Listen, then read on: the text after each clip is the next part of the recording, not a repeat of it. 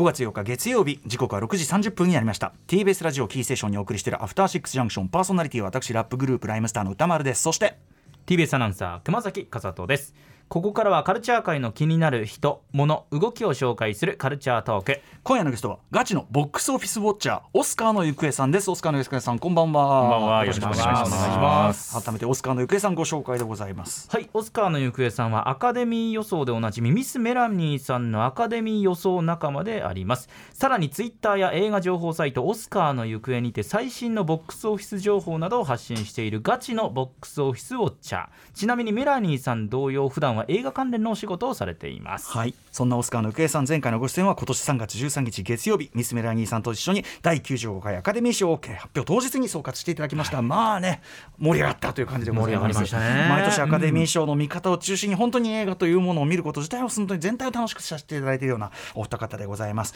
そして今夜は行方さんのライフワークボックスオフィスつまり主に北米を中心とした映画の興行収入ですね。これあの映画がどれだけヒットしてるかの指標って国によって結構違ったりしますけど、うんうんうん、アメリカの場合は興行収入要するにお金どんだけ稼いだかと。人数でねカウントするところもありますもんね、うん、えー、注目作品などを伺っていこうと思います。ボックスオフィス特集は昨年9月20日火曜日にもやりました、えー、でその時もおっしゃってましたがアメリカ映画界1年で一番盛り上がるサマーシーズンというのはこの5月からもう始まるってことですね。はいそうです。ここからなんだ。そうなんです、うん。早いですね、なんか感覚からするね、はい、サマーってね、だってね。そうなんですよね、5月ってすごい早いんですけど、うんあのまあ、大体こう1990年の終わりぐらいからですかね、はい、大体この5月がサマーシーズンって言われ始めたので、あの映画でいくとあのディープインパクトとか、あの辺の本当にこう CG 使ってすごい盛り上げようっていう作品が5月の頭ぐらいに公開され始めたのが、最初じゃないかって言われて、ね、要するにドカンとヒットさせてそれを長く公開して、はい、その巨大な制作費を回収する必要が出てきたというのもあるんでしょうかね。ねはい、昔は7月ぐらいが一番こう対策が揃う時期ではあったんですけど、それがだんだん前倒しになって今5月1週。で最近さらにそれがちょっともうちょっと前倒しになってきて、エンドゲームとかが4月の最終週になったりとか、少しずつこう稼ぎ時を長くしようとしているどこがサマーだよって感じになってる確かにうんそうかそうかそうか。はいということでまあまあじゃあそのサマーシーズンのとにかく頭にくるのがその年の、なんていうか興行的な目玉との各映画そうですね。もう一番の注目作ですね。一番稼ぐ木のやつみたい。なことですかねはい、えー、ここに何がこう投入されるかというのが注目ということで、えー、今週今年のその特等席にも当たるそのね、うん、えー、サマーシーズン一発目、えー、見事というか予想通り1位に輝いたのは、まあ、我々も大好きなそりゃそうでしょう。それは1位取んないと大問題。アメリカではね少なくともね。というあの作品その作品とはお知らせの後にこの時間はカルチャートーク今夜はガチのボックスオフィスウォッチャーのオスカーの行方さんにボックスオフィスつまりは映画の興行収入から見る見る注目作品などを解説していただきます。行方さん引き続きよろしくお願いします。よろしくお願いします。さてアメリカ映画界が一番盛り上がるというサマーシーズンさらにその幕開け要するにこの年一番稼ぎ頭となるというふうに少なくとも映画会社側はえかけているベットしている作品、えー、5月1週目のボックスオフィスランキング制した第1位になったのはどの作品だったんでしょうかゆけさん。はい。ガーディアンズ・オブ・ギャラクシーボリューム3です。イエー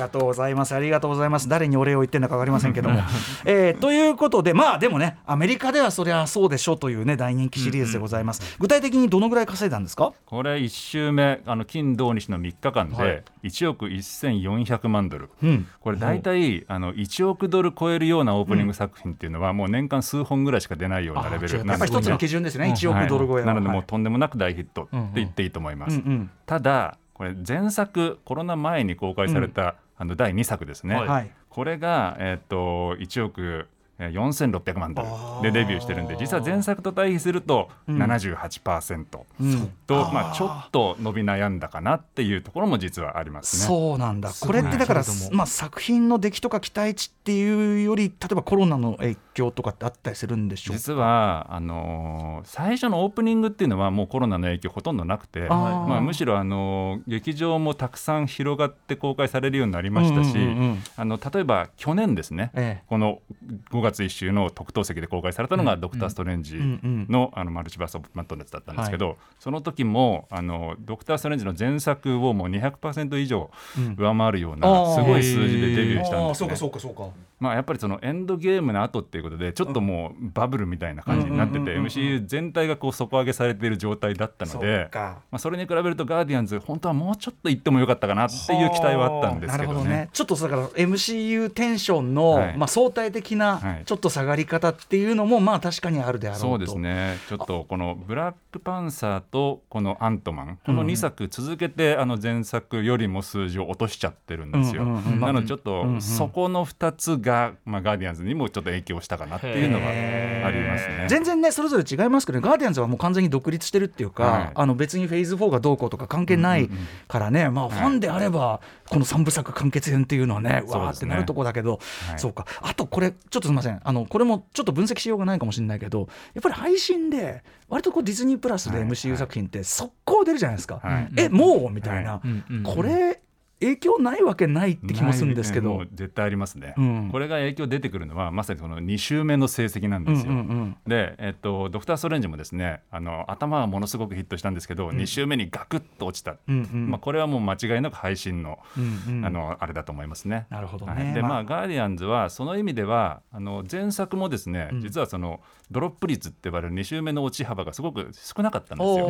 マーベル全体高いんですけど、はいはい、ガーディアンズだけはそこがすごい少ないんですね。なので今回のも頭はそんなに期待したほどではなかったけど、うんうん、ドロップ率はかなり抑えられるんじゃないかっていう予測はあります。まあねあのいろいろ見解あると思いますが僕個人的にはすみません先にちょろっと言っちゃうけど見解的僕は2よりさらに良かったと思ってるんで、中身がいいから、まあ皆さんぜひぜひぜひ落ちてください。ね、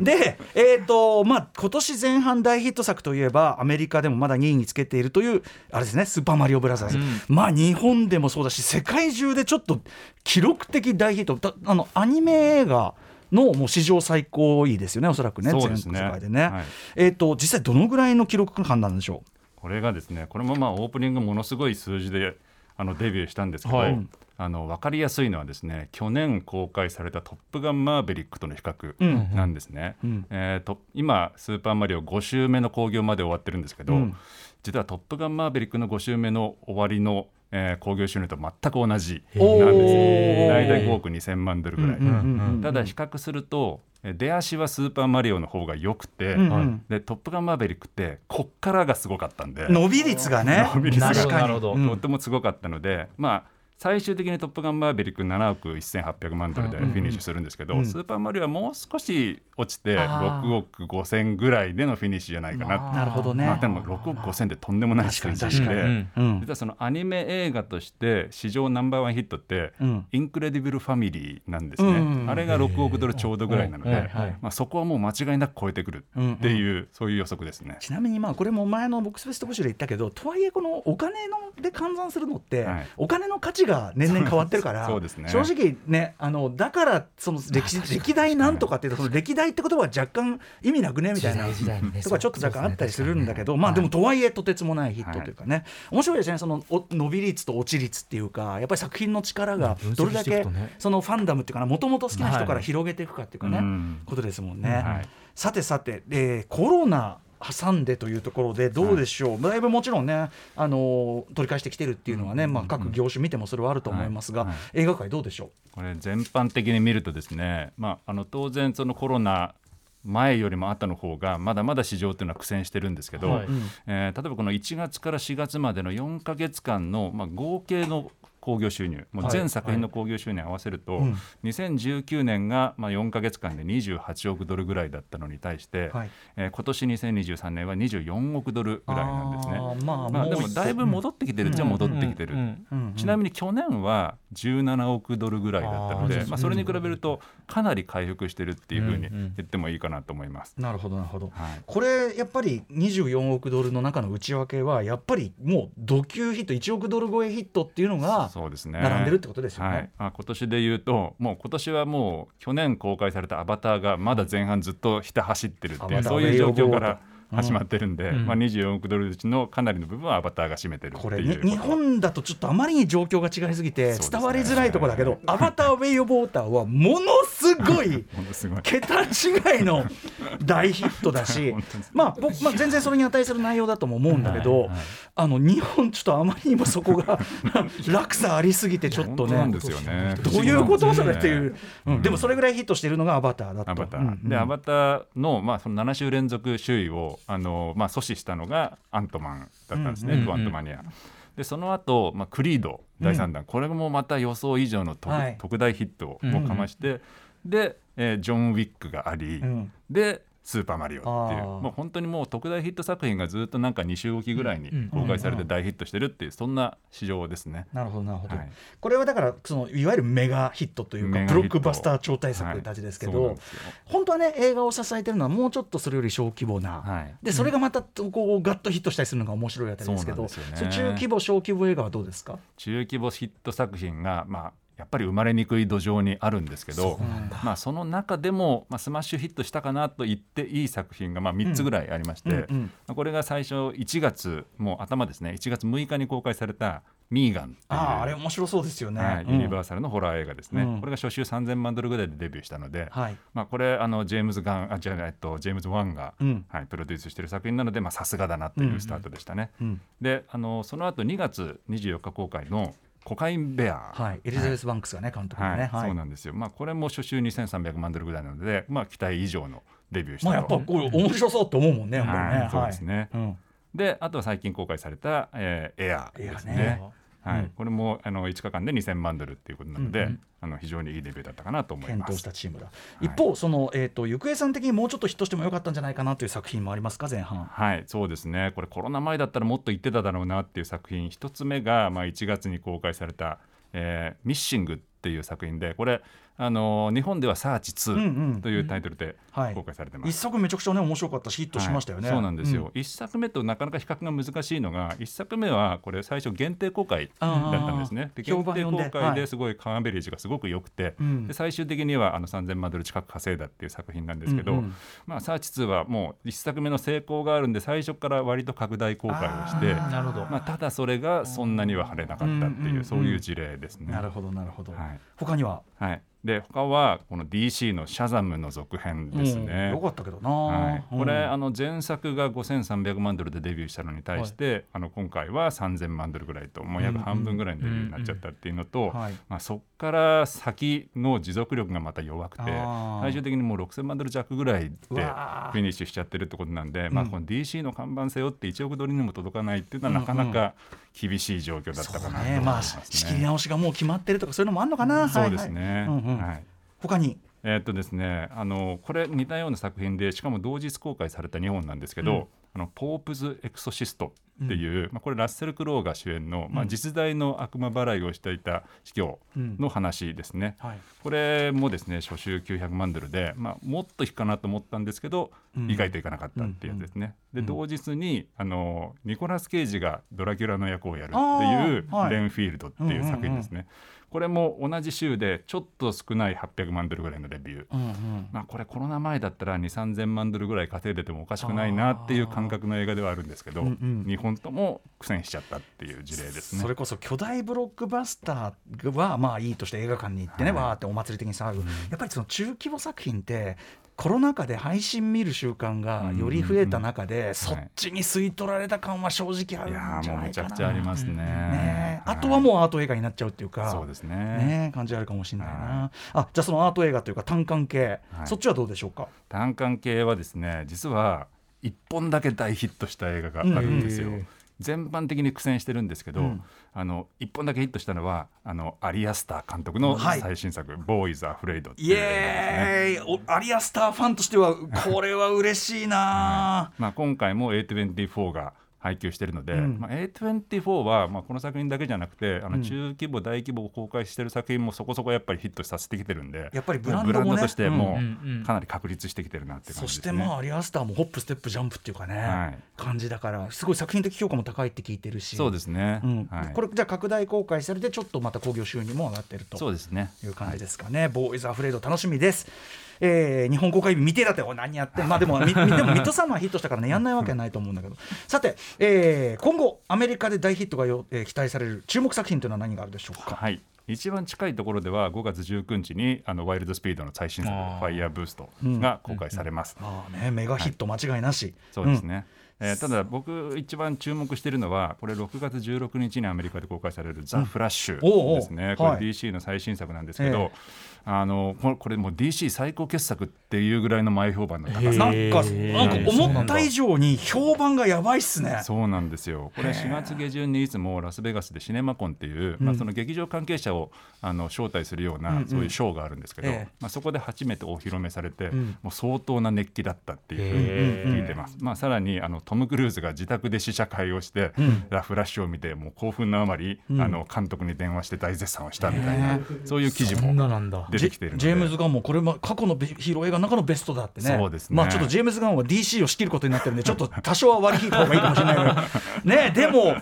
そんなあちょっと思った以上に評判いいってもねもう楽しみになってきましたがぜはい、はいさらに、えーと、あれですよね同時期に。もう一本ですね。あのこれピクサーの最新作ですね「うん、マイ・エレメント」っていう作品が、はい、実はフラッシュと全く同じ公開日にあるんですね、なのでどっちが勝つかっていう面白さもあるんですけど、はい、これピクサーの新作が劇場でどのぐらいの数字を出すかっていうのは今後にとってめちゃくちゃ大きいんですよ、ね、これこそねさっき言ったディズニープラスですぐやるんでしょ問題のもう最たるそうなんですよ。あれですよね。そうなんですよ。やっぱピクサーの作品が、まあ、そのソウルフルワールドを筆頭にもう配信するっていうのがもう何作か続いちゃって、うん。であのようやく公開された「バズ・ライトイヤー」も多分その影響でちょっと苦戦したっていうのもあるんですよ、ね。うん、あとまあ、まあ、ちょっと企画の問題もあると思いますけどね 正直ね、はい、ただね「マイ・エレメント」はいかにもなんていうのもうピクサーの一番ピクサーらしいインサイドヘッドとか、我々がその一番期待してるピクサー感だから、はい、ちょっとこれはねそうなんです試金石ですねこれね。いや本当にそうなんです。いやおっしゃる通りですねこの、うん、今回の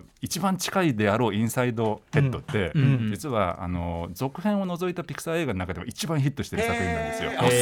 すげえなあれが一番ヒットしてるんです。あんなすごい作品が。へえ。まあなのでこのマイエレメントも普通のこうポテンシャルを発揮すれば、うんうん、本当にあの1億ドル近い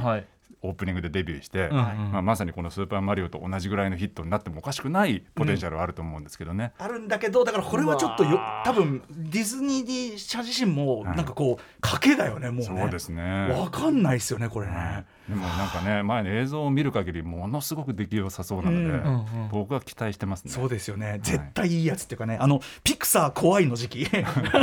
ピクサー怖えっていう時期がまた来るかなと思って期待しております。まあまあそこも含めてね、だから興行収入どう作品の出来とまた別に興行収入がどう転ぶかっていうのもまあ一つ見どころ、本当ですね。そして今年前半公開作品の中で、えーと、後にまあアカデミー賞要するに賞レースの中で絡んできそうな作品っていうのは他に何あるでしょうか？これはですねまだそんなにたくさんないんですけど、うん、まあ、先ほども名前が挙がったエアーですね、はい。まあ、ベン・アフレックが監督してるってことで、まあ、ベン・アフレックの監督作は過去にオスカーも取ってますし、はい、まあ、やっぱりアカデミー会の中でもちょっとブランドとしてちゃんと出来上がってるっていうのもあるので、うんうん、まあ、エアーすごく評判もいいですし、うんうん、あの演技賞とか監督賞とか、はい、あの技術賞にも絡んでくる可能性はあるなと思います。うん、なるほど。これね、はい、あのすごく評判も良くてガチャどうしても当たらなかったんで見に行こうかなと思ったらだいぶ回数減ってるなと思ったら、えー、5月12日よりプライムビデオで独占配信ね。もうそうなんだ。よね。しょうがねえな、もうな、うん、だだってそれは使うしな、それはだったらそっち見るしな、しょうがねえんだ。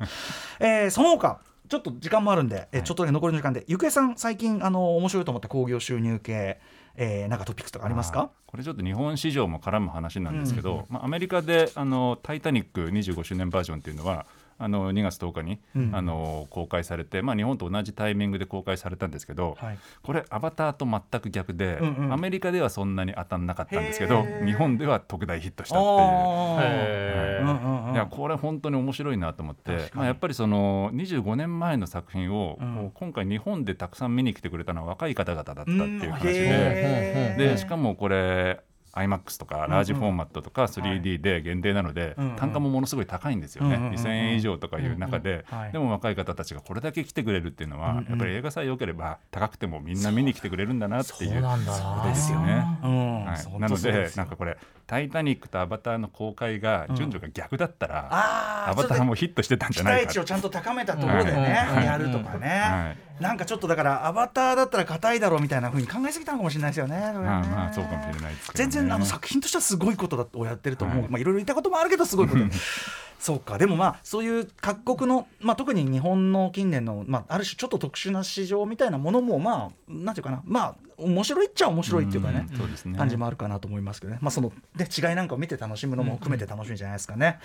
はいということでお時間近づいてまいりました、えー、まずは6月16日アメリカでね6月16日公開の「ザ・フラッシュと「マイ・エレメント」えー、DC とピクサーの2大ブランド対決。しかも、まあ、どちらも質が良さそうな2作、えー、ですからね。勝つのはどちらか注目でございます。ハリウッドのサマーシーズン注目でございます。えー、ということでお別れの前にぜひオスカーの行方さんご自身のお知らせ事などあればお願いします。ああのまあ、あの毎日ですね、ツイッターであの毎日のボックスオフィス情報ですとか、あといろんな最新情報をツイートしてますので、うん、えー、よかったら、えー、ご覧ください。やっぱりね、あの賞レースであるとか、あの興行収入であるとか、その作品の質とはまたちょっと別だったりするけど、うん、あのそこにもう一個補助線引くことで、なんか映画見るのがさらに楽しくなりますもんね。はい、あとなんか本当に、あこれなんかそれこそウェブなんかそうだったけどえこれなんかめちゃくちゃヒットしてるけどこれなんなんだみたいな。で入ってくるのを楽しみにするとか、そういうのもありますもんね。ぜひちょっとあのオスカーのゆくえさんの最新情報をねツイッターなどでチェックしてください。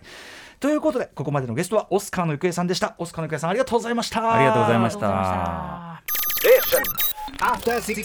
た